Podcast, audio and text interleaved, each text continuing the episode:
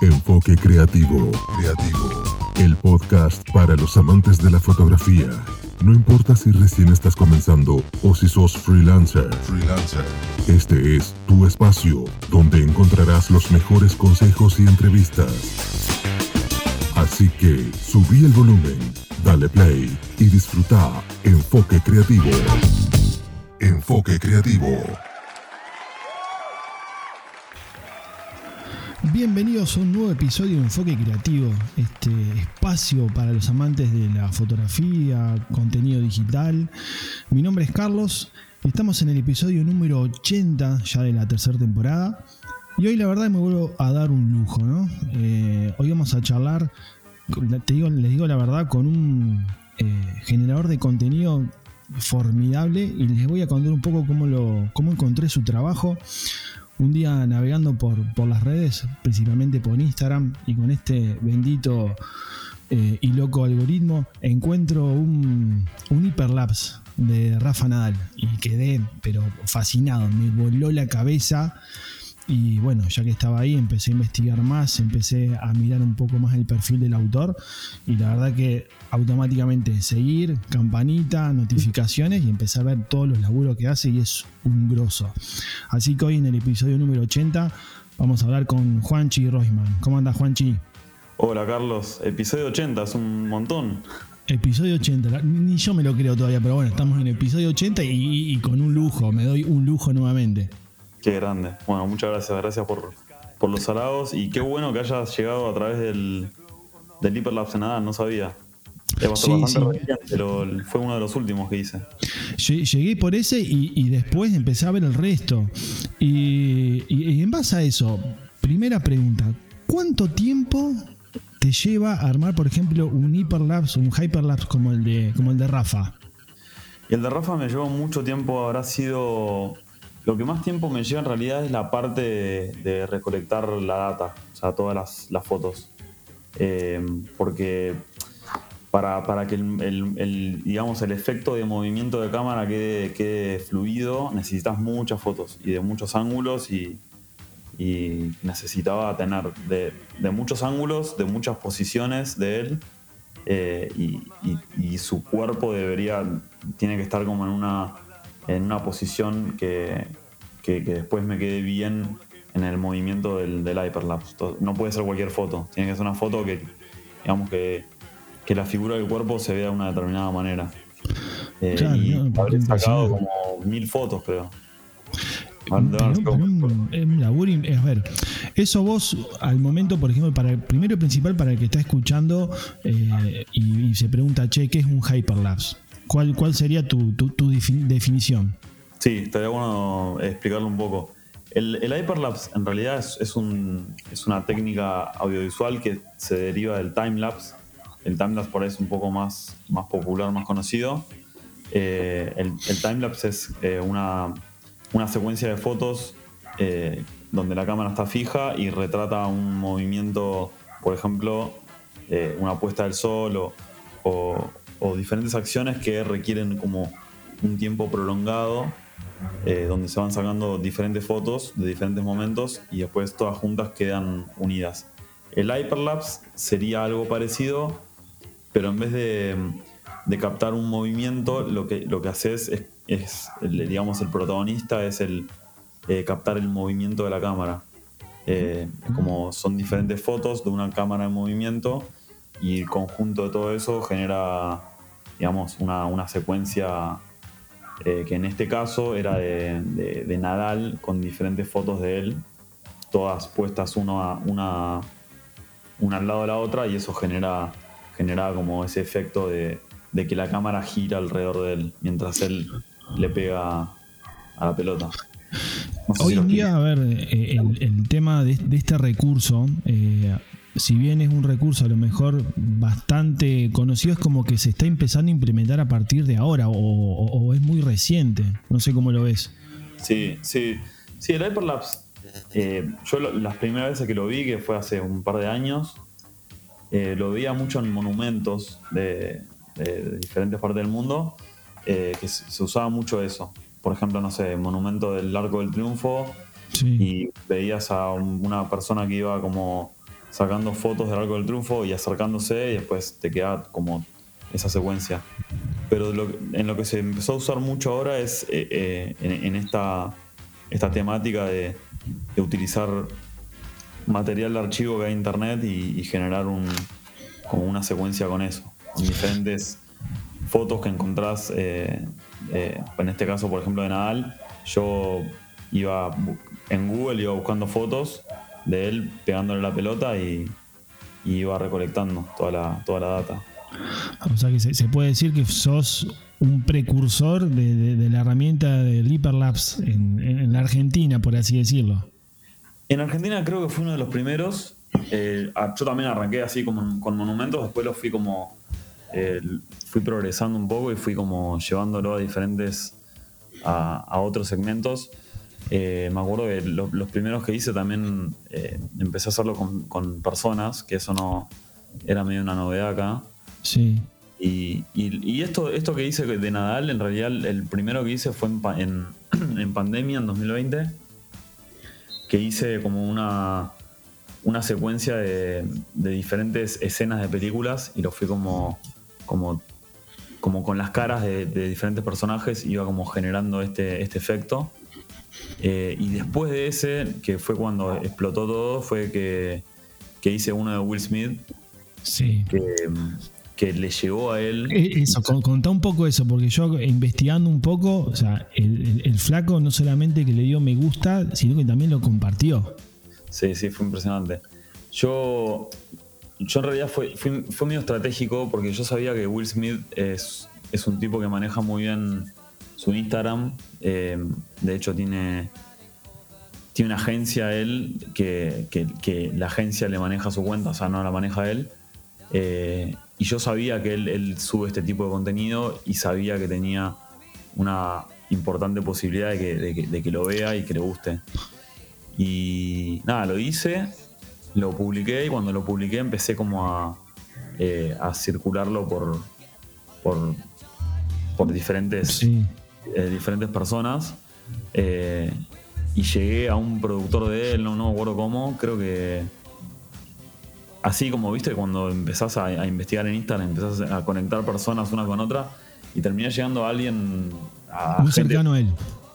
Claro, sí, muy cercano a él. Y me parece que esa persona se lo mostró. Igualmente, cuando yo subí el video, eh, mandé a mis seguidores a que, a que, a que lo mencionen. Entonces, por ahí le, llegó el spam, mi spam. Sí, sí. Se hizo, se hizo bien viral. Y, lo, mismo, o, algo muy similar con el uno, no sé si fue el último o uno de los últimos con, con Bizarrap.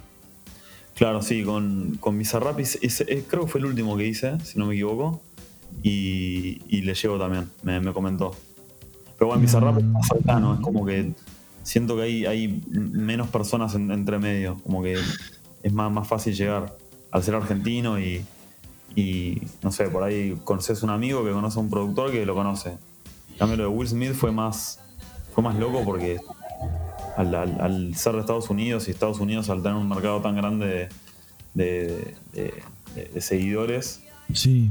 de, tráfico de seguidores, es como, como más, loco haber llegado a él.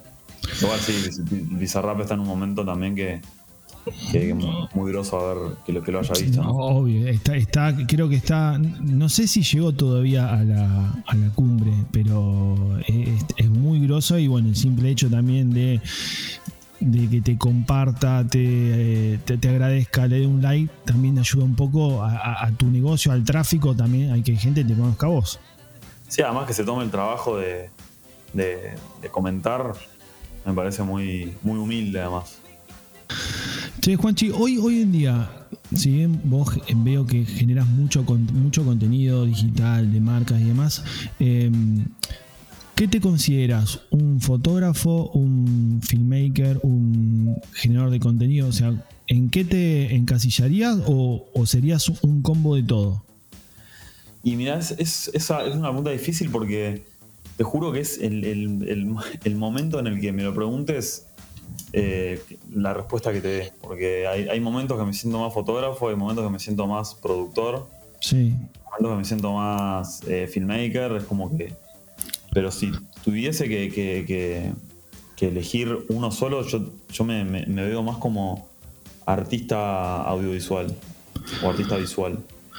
Eh, ¿Y, vos arrancaste ¿Qué siendo? ¿Vos arrancaste, por ejemplo, con la fotografía? ¿Arrancaste con otra rama? Eh, ¿cómo, es un poco tu formación? ¿Cómo, arrancaste con esto? Yo en realidad arranqué, eh, mi, primer acercamiento a todo este mundo fue, no, no fue con cámara, fue editando, fue como editor de videos.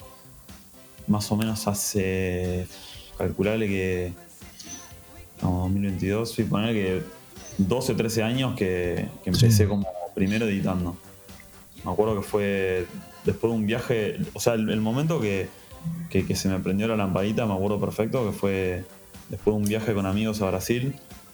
Eh, había uno de los chicos que, estudiaba cine y al viaje llevó una, camarita y cuando terminó el viaje hizo un video como resumen de, del viaje. Y nada, el, el, video, o sea, nos juntó a todos en una casa, lo vimos en la tele y me, divirtió mucho cómo lo armó.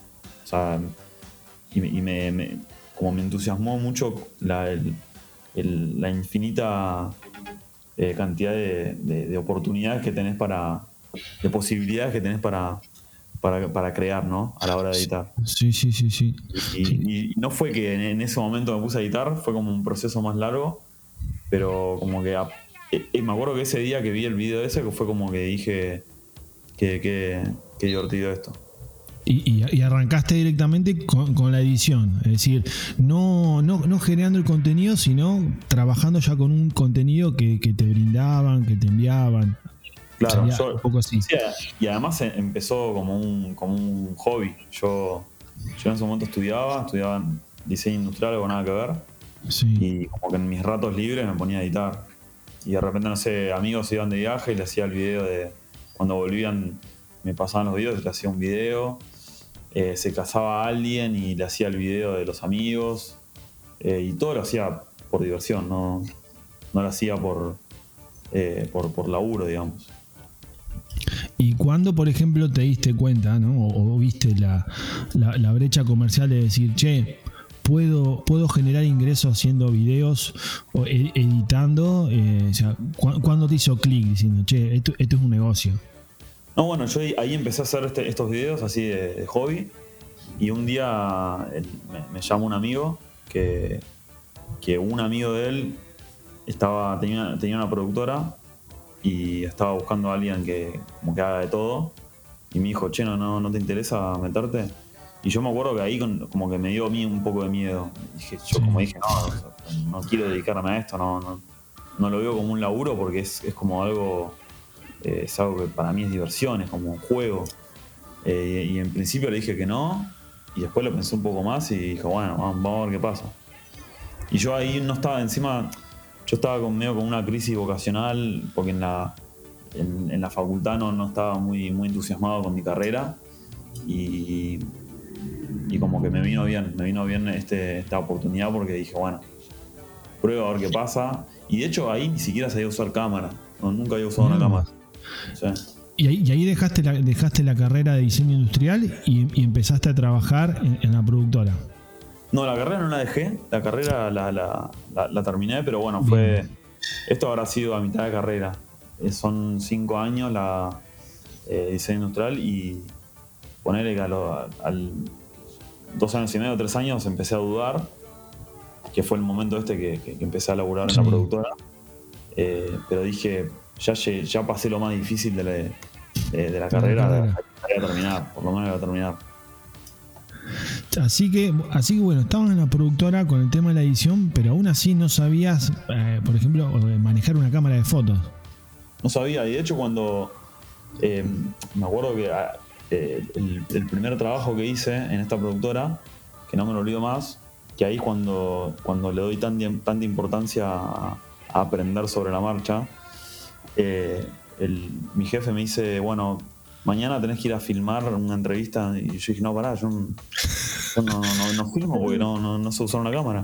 Yo edito nada Sí, yo solo edito, a mí dame, dame para editar. Me dijo, no, no, vos, vos vas a hacer lo que yo te digo. Dijo, y ahí me, agarró, me acuerdo perfecto, me dio la cámara Me dijo, andá y haz lo que puedas. Y me, me acuerdo de estar ahí con el cliente temblando, con el trípode puesto, con la cámara, y ni siquiera saber cómo prenderla, ¿no? No, ¿y, y te, ahí- te acordás qué equipo era ese? ¿Te acordás qué cámara? Sí, era una Canon, una Canon 5D. Canon 5D Mark I, creo. Mark I, sí. Y, y Eh, directamente ahí te lanzaste, dijiste, bueno, que salga lo que salga. Canon 60D, perdón. no- Carlos, no- que sí, porque las 5, creo que las eh, empezaron a filmar a partir de las 5 de Mar 2, si no me equivoco. ser, sí. Sí, porque en la productora teníamos una 5D, pero la compraron después. Eh, con la que arranqué era la, la 60D. Y bueno, fue eh, como que llegar ahí a, la oficina del cliente y, y- y con los nervios y con la, la tensión y, y la presión, como que. Nada, como se, se te conectan todas las neuronas. Sí. Ves ahí el, el- el botón que dice on-off, pones on, ves un botón rojo en, en rec que empieza a filmar y. Nada, empecé a filmar y salió bien. Y ahí aprendí. Así fue aprendiendo. Che, Juanchi, mirando un poco, eh, bueno, para que la gente que, no ha visto tus trabajos después vamos a compartir tu- tus redes.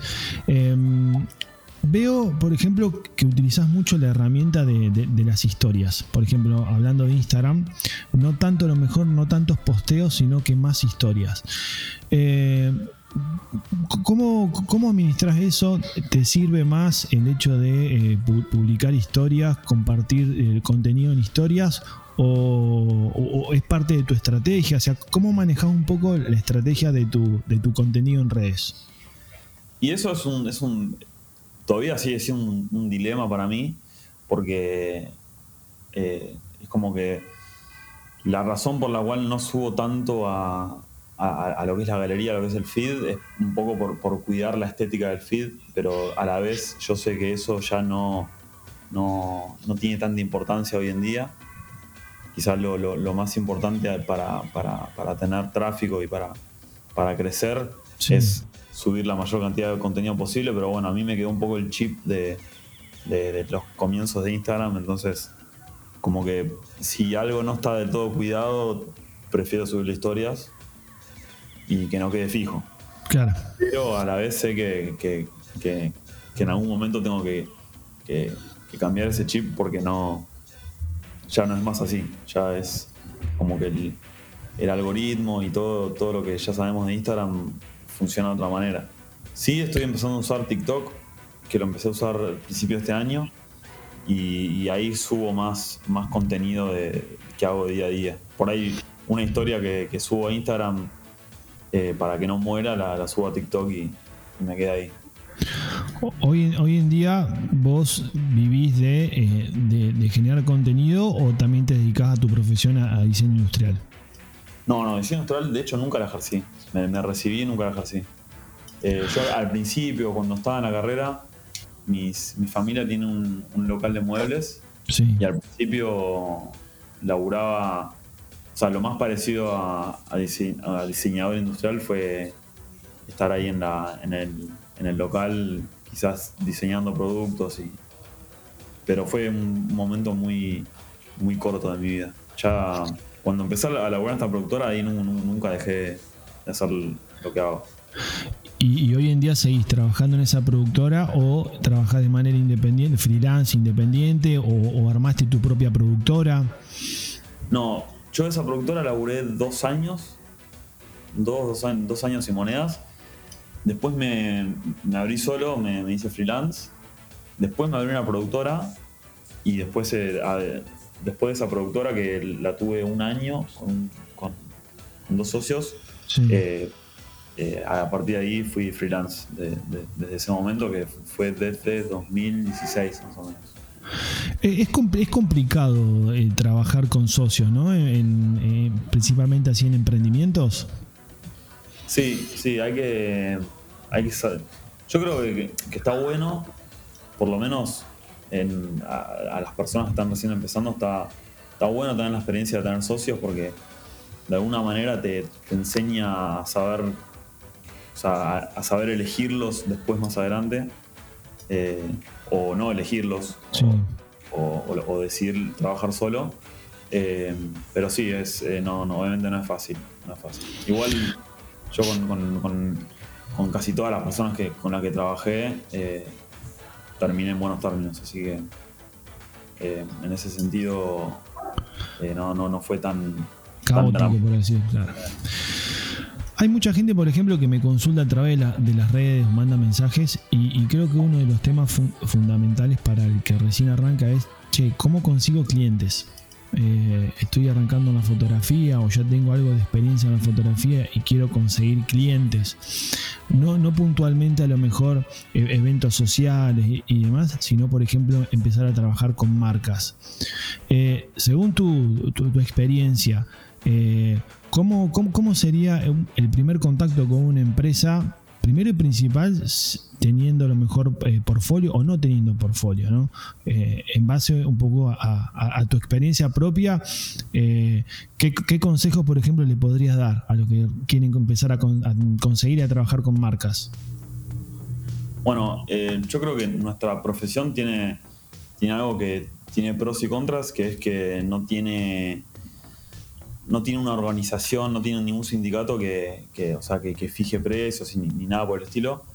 Y eso, eso para mí es, muy positivo para las personas que están recién empezando, porque te da la posibilidad de, cuando todavía no, tenés mucho portfolio y no tenés eh, mucha visibilidad, te da la, oportunidad de, por ahí cobrar los trabajos un poco más, más baratos de, lo que debería cobrarse.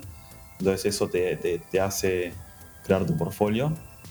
La, parte, la parte negativa quizás es que hay mucha competencia. Eh, pero bueno, hoy la realidad que cambió todo mucho de, cuando yo empecé a hoy. Eh, más que nada por lo que es la, visibilidad que hay en redes sociales. Hoy puedes subir un, trabajo y, está, en, está en la nube y lo, lo ve cualquiera. Entonces, como que tenés una posibilidad muy, muy buena de, vidriera. O sea, lo que subas, cualquier, nunca sabes quién lo ve y, cualquier persona que cualquier persona que más o menos se pone a investigar y, persona me refiero a qué sé yo, agencias, a productores o lo que, que están buscando sí, que, están buscando creadores de contenido. Eh, si vos más o menos tenés una, una consistencia de, de publicación, tu trabajo se va a ver. Tarde o temprano alguien lo va a ver. igualmente también, eh, a ver, en, mi opinión, eh, todavía eh, uno no, termina de descifrar mucho el algoritmo de, Instagram, ¿no? A veces uno sube, capaz que para uno es un, material de la puta madre. Y, y, capaz que no utiliza, no sé, o un hashtag o no etiqueta lo que tiene que etiquetar, no tiene la visibilidad que uno a lo mejor espera y, después capaz que más adelante sube algo que subo porque se me antojó subir y tiene más visibilidad. A veces pasa eso. Totalmente, totalmente. Eh, a mí, yo, la realidad que lo que es el algoritmo de Instagram, hasta el día de hoy me cuesta entenderlo. Yo creo que porque venimos, eh, no sé vos qué, qué, edad tenés, pero... 42. Eh, ¿Cuánto? 42, así que tengo todavía. Bueno, sí, venimos de una. como de, de, un, de un lugar donde, donde antes era muy distinto todo. O sea, vimos el, el, surgimiento de Internet, vimos el surgimiento de las redes sociales y, al principio las redes sociales eran muy distintas. Entonces hoy cambió todo, cambió todo en, cuanto a, a, esto del algoritmo y es muy difícil entender. Yo creo que los, más chicos lo entienden mejor. Sí, sí, sí, sí, sí, completa.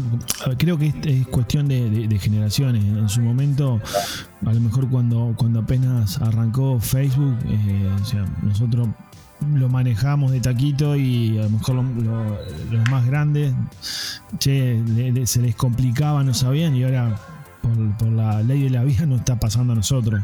Y igualmente nos deberíamos adaptar si queremos seguir estando en el negocio. Es como todo, uno no se adapta, no aprende, no se capacita y lentamente va quedando afuera. Y más hoy que tenemos un montón de gente joven, por ejemplo, que viene traccionando de atrás, viene consumiendo todo, todo lo que es el mundo digital y viene con, mucha energía, mucha polenta. Yo creo que hoy, eh, así como lo que yo percibo de, las nuevas formas de, de, o sea, de generarse las plataformas y las redes sociales, yo creo que lo, importante es como elegir un nicho y, ser consistente con, lo que publicás y darle valor. O sea, que, lo que subas tenga un valor que, le sirva a la, comunidad que, a la que le estás hablando. Eh, yo creo que hoy es algo que a mí me cuesta mucho, como elegir como un, segmento en particular y, y, darle, darle como una continuidad a ese segmento. Como que a mí, yo como que voy como hoy en día, como que voy agarrando diferentes cosas y diferentes estilos y diferentes segmentos y, y como que de alguna manera diversifico mucho. Y yo creo que lo, hoy lo, lo lo que te va a dar visibilidad y lo que te va a dar tráfico es elegir un nicho y. Y, darle, darle parejo, darle parejo, darle para eso. Exactamente. Hoy, Juanchi, por ejemplo, eh, las empresas, por ejemplo, ¿no? Eh, ¿Qué prefieren para comunicar sus productos? Eh, ¿Fotos solas? videos, una, una, mezcla de ambos. ¿Cómo, cómo, ves vos el, negocio del tema de las marcas? Y yo creo que hoy más que, más que nunca están buscando videos. Porque las, nuevas plataformas, ya sea el, formato Reels o TikTok, va, TikTok es, el 90% son videos, entonces. Y, TikTok de alguna manera es, para dónde va todo, eh, por lo menos la forma de de, mostrarse el contenido. Eh, y sí, o sea, si me preguntás, hoy, hoy se pide mucho más video que foto. Pero igualmente, o sea, la, foto se sigue, eh, se sigue pidiendo. Sí, sí, como hay de todo, hay de todo, pero si me preguntás, lo, lo, que más hay es el video. A mí cuando me piden eh, hacer una campaña de, no sé, de presentación de producto o lo que sea, o, un evento eh, de alguna marca, eh, casi siempre me piden más video, pero bueno, todavía, todavía siguen pidiendo fotos. ¿Cómo, a ver, cómo trabajás la creatividad? Tema, tema fundamental. A ver, entramos a tu cuenta, por ejemplo, Instagram, eh, vemos contenido sumamente creativo. Eh, ¿Cómo trabajas esa, esa parte de, tu vida, esa faceta creativa? Y mira, yo en, hoy Instagram y TikTok te dan muchas herramientas. Por ejemplo, lo, que es la, sección de guardados, yo la uso muchísimo. Tengo en, las dos plataformas tengo como diferentes carpetas, miles de carpetas con, diferentes como títulos, donde voy como guardando todo el contenido que voy viendo. Eh, y nada, la realidad que yo por lo menos soy, estoy como soy, soy muy consumidor de redes sociales, eh, a veces por demás, entonces aprovecho todo ese, ese tiempo que le dedico a, ver contenido, cuando hay algo que me gusta, lo guardo en, determinada carpeta. Y después me queda, después cada tanto, cuando no tengo muchas ideas o cuando estoy medio sin inspiración, recurro a, estas carpetas y, y la verdad que me ayuda un montón. Yo me acuerdo que antes, cuando no existía esto, yo lo que hacía era eh, copiaba el link y lo, me lo mandaba a un grupo WhatsApp que, tengo, que tengo conmigo. Y ahí, ahí, ahí iba guardando el, contenido que me inspiraba para no perderlo. Pero hoy la verdad que, no sé, yo por ejemplo hoy tengo una carpeta que es eh, poses y tengo ahí como poses de, modelos. Después tengo una carpeta que es recursos de transición, como que carpetas muy específicas y eso me, me ayuda. Hoy el, recién hablamos, por ejemplo, de, las diferentes redes. Viste que de vez en cuando aparecen alguna que otra red donde puntualmente para fotografía es como que los fotógrafos van a esa red y, después como que vuelven a, su punto de origen, vuelven a Instagram o vuelven a TikTok. Hoy eh, las empresas, ¿no? Em, ¿Todavía siguen apostando fuertemente a Instagram o ya tenés empresas, por ejemplo, que están apostando a lo que es TikTok?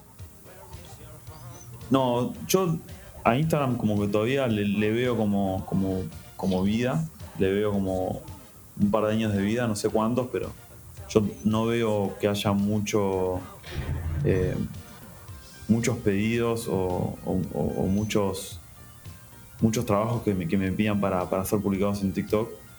Yo igual, a ver, no, no, tengo muchos seguidores ahí.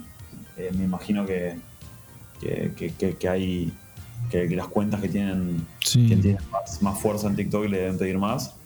Pero si me preguntas a mí, hoy el 98% de, de, las cosas van destinadas a Instagram. Por lo menos cuando una empresa me contrata para que yo publique algo. Exacto. Eh, ahí, ahí es Instagram 98%. Hace poco me pidieron, me, me hicieron una propuesta para TikTok, pero, pero quedó en la nada. Directamente para, para generar contenido para esa plataforma. Sí, sí, era, era una, era una campaña y como que me pidieron solo TikTok. Me pareció, raro porque yo ahí no, no, no, tengo tanto tráfico y no tengo tantos seguidores, pero bueno, me, pidieron eso. Y, igualmente TikTok, a ver, yo veo como que está muy segmentado. A ver, uno dice Facebook, che, mayores de 30, 40 años. Instagram, entre la franja de los 20, los 30 y debajo de los 20 ya un poco TikTok. No sé si es, como que está bien segmentado. Hay que ver, digo, las empresas y bueno, yo necesito generar tráfico porque mi producto amerita que publiques en TikTok. Claro. Sí, sí, tal cual. Eh, eh, obviamente que, hay, hay, hay consumidores más 30 en TikTok y obviamente hay también cuentas destinadas a esos, a esos seguidores, pero sí, o sea, hoy eh, no, sé de números exactos, pero sí, la, gran mayoría es son están entre los 20 y sub 20. Hace poco vi eh, dentro de, tu cuenta vi que estuviste eh, realizando una cobertura del campeonato de surf. Sí. ¿Cómo fue eso? ¿Quién se puso en contacto con vos? ¿Una marca o directamente, no sé, la asociación? O sea, ¿cómo fue un poco el armado de ese, de ese trabajo? No, eso fue la, asociación. Eh, esto es, la ISA, que bueno, la ISA es como, como que te diga la, FIFA del, surf. Sí. Y, nada, el, equipo de marketing de, la ISA son, la mayoría son argentinos. No la mayoría, pero tienen, tienen un, equipo grande de argentinos. Y por un, por un amigo me, contactaron ahí y, y hice la, la cobertura de él del World Surfing Games que fue ahora en, en Huntington Beach, en California. Buenísimo. Muy, muy linda experiencia. Te, las pasás viajando, realmente hay que contar a la gente que te la pasás viajando. Sí, sí, sí, la verdad que en, la pandemia tuve un poco de miedo porque dije, en algún momento pensé que no, no, iba, no iba a volver a viajar por mucho tiempo, pero sí, la verdad que soy un afortunado. Eh, esa, esa posibilidad de poder viajar laburando es, es, un lujo. Ahora es un lujo. Pregunta que hacen siempre, me hacen siempre. Che, ¿con qué equipos trabajas? Hoy en día, por ejemplo, Juanchi tiene que ir a hacer una cobertura, una producción. ¿Qué equipos estás utilizando actualmente, Juanchi? Yo, mi cámara principal es una Canon 1DX. Un eh, fierro. Un fierro, sí. Yo en, cuando me la compré, me la compré en realidad por una necesidad de, de que yo, como, como, generador de contenido, necesitas, eh, por lo menos lo que yo hago, eh, tener foto y video, o sea, cubrir las dos, eh, las dos partes. Obviamente que hay, hay, creadores de contenido que se dedican más a foto, otros más a video. Si me preguntas a mí, yo es como que estoy en, el medio, o sea, 50-50. Y yo me acuerdo que en su momento usaba dos cámaras, que era una, una, una era una GH4, una Lumix GH4, que esa era 100% video. Y no, o sea, la, parte de foto no, no, me la cubría bien, entonces tuve que comprarme una Canon 6D, que esa la usaba exclusivo para foto. Otro fierrito también. Sí, lindo, que todavía la sigo teniendo. Y, y me cansé de andar con dos cámaras por todos lados. Este, usaba, usaba el, el, famoso arnés ese que, que, que te cuelgan las dos cámaras, ¿viste? y ya me cansó. Me, te, dejaba la espalda la miseria. Sí, no, un desastre. Y ahí empecé a averiguar, empecé como a, investigar un poco y, y por lo que por lo que averigüé, como que la mejor opción era, era la Canon 1D. Eh, tuve que poner una moneda, pero bueno, la verdad me, imagino. la pena. ¿La compraste? No, me imagino que no la has comprado en Argentina, afuera. No, no, la compré en VIH. Sí, sí, acá, sí. acá si no tenía que dejar un órgano, por lo menos, para comprarla. No, acá creo, que en ese momento ni se conseguía, era imposible. Eh, tuve que viajar, fue, fue un viaje que hice especialmente para comprarme la cámara. Mirá. Sí, sí, justo tenía unas millas eh, eh, acumuladas y las, las aproveché, me fui a Nueva York, me compré la cámara y volví. Y, usás únicamente ese equipo, no es que tenés otro cuerpo, no, trabajás con eso. Trabajo con eso. Bueno, la realidad es que el, último año estuve usando mucho el teléfono, el celular. Mira, mira. Cámara del celular. Eh, más que nada porque, me, por ejemplo, cuando fui a la. Este año me, tocó ir a, a cubrir la, final de la Champions. Sí, espectacular. Y obviamente llevé la cámara, todo, y se contenía ahí con, la cámara de, lo que era la ciudad, lo que es París, lo que, es lo que era el color de la final. Pero el día de la final nos dijeron que no podíamos llevar cámara profesional a la, tribuna. Entonces ahí ah, mira, vos, qué raro. Eh, igualmente cuando, cuando llegué al estadio vi un montón de personas con cámaras. Pero bueno, igual me gustó, me gustó el hecho de, de la experiencia de, cubrir ese, partido con el teléfono. Ahí puede, ser que haya llevado una analógica también. Llevó una analógica, sí. Una. Eh, ay, ¿cuál era? Me la prestó mi hermano. No me acuerdo que, que, es, que es una experiencia totalmente diferente. O sea, uno viene acostumbrado a lo digital, la analógica, que uno no sabe cómo va a quedar la foto, pero. No, es lindísima, la sensación es, es lindísima. Igualmente la analógica la llevé medio como un chiche, no, no, no la llevé eh, para como cobertura oficial, sino que sacaba cuando encontraba un momento divertido, sacaba una foto y, y la guardaba. Pero ah, el, hecho de filmar con el teléfono me gustó porque me di cuenta que hay un montón de momentos eh, durante, o sea, durante la experiencia que con la cámara grande te, la, te los perdés, porque entre que la prendés, entre que enfocás y qué sé yo, te perdés el momento. Con el teléfono fue como que iba caminando y de repente aparecía un loco con, con una bengala y un gorro vikingo de Real Madrid y lo sacaba, pum, filmaba. y tenía ese momento. Quizás con, con la cámara profesional por ahí eso te lo perdés, porque pasa muy rápido. Además también pasás más desapercibido en el celular, que con la cámara, viste, acá eh, es una bazuca la cámara que tenés vos, que sí, se asustan por lo menos. Totalmente, y además, qué sé yo, te miran más, viste, y, lo, que, lo que fue muy loco esa final, que fue muy, fue un caos el, ingreso. Ah, sí. Eh, sí, muy malo, parecía un partido de Argentina. Eh, de hecho, para mí en cualquier partido argentino estaba mejor organizado. Hubo mucho robo, hubo mucho, muchos ataques en, grupo. Fue un, partido bastante descontrolado. Y ahí, Juanchi, eh, fuiste a la Champions eh, por, por la gente de Heineken. No, ahí fui por HBO Max. Ah, bien. Sí. Porque HBO Max, eh, fui por HBO Max México, que HBO, eh, o sea que en, México los derechos de la Champions los tiene HBO Max. Entonces los, ¿Directamente ellos te, contactaron a vos o también por medio de un contacto, de contacto, de contacto? Sí, ahí HBO me, contacta a mí, directo.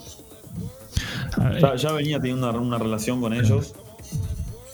Y nada, esto de, de la final vino, vino bárbaro porque en realidad es, un poco, para mí es como el, digamos, si me, si me preguntás un, algo ideal de mi trabajo es eso, sería una final de Champions. Igual vos, aparte que sos sumamente futbolero. Claro, sí, ahí es, es justo es, es, lo, que te digo, como que la combinación de la, de, la fotografía y el, contenido con el fútbol es como el, el match perfecto para mí. De, a ver, después de, todos estos años que, estuviste trabajando, experiencias, ¿alguna vez te pusiste a pensar todo, todo lo que conseguiste, todo lo que lograste? Sí, es, algo que uno cuando, obviamente, como cualquier ser humano, tiene sus, sus inseguridades y sus, eh, sus, dudas de, lo que hace y de lo que, de lo que va a ser, lo que es el futuro. Y cada tanto como que me como que freno un poco toda, toda esta, esta, bola de pensamientos y sentimientos negativos. Y, digo, wow, la verdad que te pones a pensar y, uno es un privilegiado, ¿no?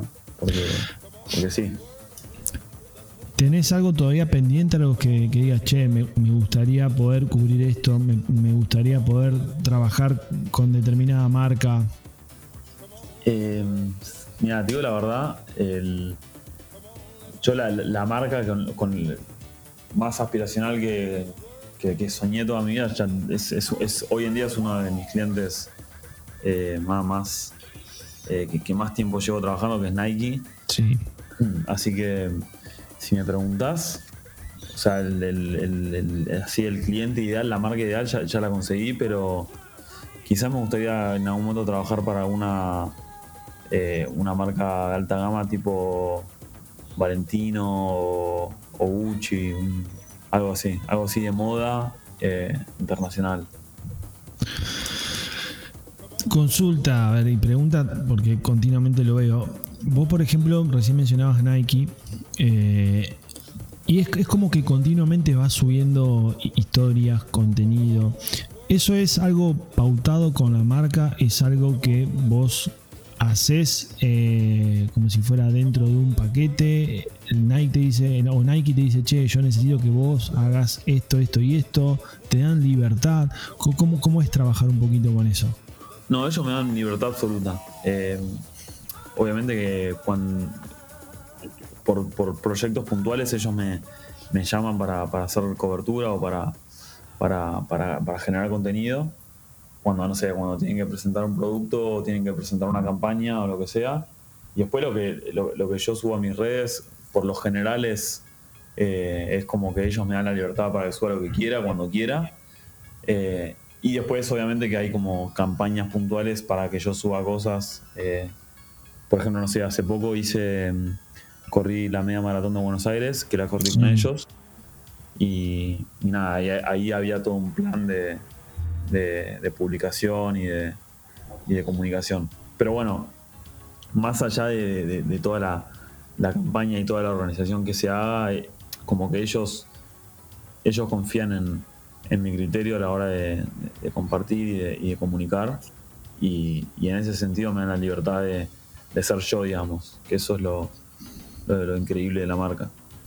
A ver, como tenés marcas que te dan libertad, me imagino que después tenés marcas que te ha pasado que decís, la puta, o sea, por cómo carajo me metí en esta marca que no me deja hacer esto, que no me deja hacer lo otro. Sí, ni hablar. La mayoría son así, pero bueno, es como que, por lo menos cuando, cuando te llaman para, para que vos comuniques desde tu cuenta, es como que tenés que ponerte firme porque eh, es, un, es, un, es una carrera a largo plazo y, no podés como estar como adaptándote todo el tiempo a lo, que el cliente te pide, porque si no como que terminás siendo, siendo algo que no sos. Entonces, eh, a veces se trata un poco de negociar y, de no, no, acatar todo lo que te piden, sino como eh, imponerte y, decir, mira, este, mi estilo es así, tratemos de ir más, por este lado. Obviamente no, no, se trata de, decirte que no a todo y de, ponerse firme con todo porque esto siempre es una negociación, siempre es un, un tira de afloje. Pero sí, yo lo que es, eh, lo, que es el, contenido que yo subo mi cuenta, trato de que sea muy curado y, de tener el, eh, el estilo mío y de, elegir bien las marcas con las que trabajo. Eso sin, sin lugar a dudas. Sí, a ver, tenés la oportunidad hoy en día con, la trayectoria que tenés de decir, bueno, yo hoy puedo elegir la marca con la cual quiero trabajar y también elegir la marca que me va a hacer subir de nivel, que es un poco lo que uno busca. Exactamente, sí, sí. Sí, como que el, estilo de marca con la que trabajo, sí, trato de que sea más o menos de, de, la misma gama, digamos. O sea, por ejemplo, Nike es como que a partir de ahí es como que busco más marcas que compartan los valores eh, parecidos a esa marca.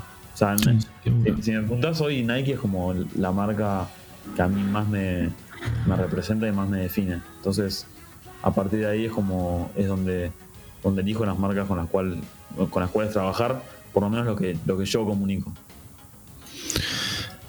Para ir cerrando un poquito el episodio, si tuvieras que darle tres consejos o tres tips a aquellas personas que no solamente están arrancando la fotografía, sino también aquellas personas que están un poco estancadas eh, con, el negocio, eh, quieren empezar a generar contenido, quieren empezar a ser creativos. ¿Qué, le podría decir? Y primero, em, publiquen todo lo que todo lo que hacen, o sea, por lo menos como estás empezando es publicar todo lo que hagas. Eh, si tienes un, primo que está abriendo una, cervecería, ofrecete para ir a, sacarle fotos, eh, hacerlo gratis al principio. Eh, nada, trata de demostrarte lo, máximo que puedas. Después, nada, consumir redes sociales de, lo que uno hace. Eso me parece importantísimo porque te ayuda a entender un poco las plataformas, te ayuda a saber qué, es lo que se está comunicando hoy en día, por qué estilo, por qué estilo se está yendo. Y, después nada, algo para mí fundamental es nunca, eh, nunca creértela. Es como que por, más que hayas, hayas hecho lo que, lo que hayas hecho, no, no dormirte en esos laureles y no, no creerte el mejor porque siempre va a haber alguien mejor que vos y siempre o sea, siempre la gente se va a acordar del que lo hizo bien, no se va a acordar del primero que lo hizo. Entonces. Eh, el famoso ego, e, e, ego. Exactamente, el ego. Que, lamentablemente en el, rubro, en este rubro, en este negocio, en este mercado es como que abunda, ¿no? Abunda mucho. Sí, obvio. Obvio, y, yo, a ver, no, yo no, no, es que me hago humilde, porque yo por momentos ese ego como que te invade, ¿no? Y como que, pero bueno, por, muchos años, no, no, sé si muchos años, pero por durante un tiempo como que tuve, yo tuve ese ego y hice un trabajo también eh, mental como para, para, manejarlo porque es totalmente contraproducente. Última pregunta, fuera de, lo que es el rubro. ¿Quién tiene que ser el próximo DT de River? Uh, qué pregunta. ¿Viste? Eh, y la verdad que la era post Gallardo va a ser complicada, va a ser difícil. Pero a mí la, idea de Michelis me gusta. Eh, vos, vas por, vos por De Micheli, lo tenés después a Crespo, Gareca, vos vas por De Micheli. Yo iría por De Michelis, me gustaría una vuelta de Ramón. Siempre Ramón es. el primer amor. El primer amor y por lo menos que esté un año para, para acomodar un poco las cosas y, y que después venga el que tenga que venir, pero Ramón siempre, siempre es bienvenido. Buenísimo. Bueno, gente, Juanchi, la verdad te quiero sumamente agradecer por este tiempo. La verdad que eh, digo, sigo hace, hace bastante tu trabajo, me encanta tu laburo, sos sumamente creativo y, es una, y veo que es una forma totalmente diferente de, comunicar algo. Así que bueno, te quiero agradecer por tu tiempo y por, tu predisposición de, poder sumarte a este proyecto que es el podcast. Bueno, Carlos, te agradezco a vos, la verdad que estuvo buenísima la charla y a mí eh, hablar de esto obviamente que siempre siempre me gusta y, me apasiona. Así que eh, gracias a vos, gracias a todos los que, los que están escuchando y estamos hablando. Así que gente, esto fue el episodio número 80 de Enfoque Creativo, este podcast para los amantes de, de la imagen, fotografía, video, generación de contenido. Mi nombre es Carlos bueno, y nos estamos escuchando en un próximo episodio. Chau, chau.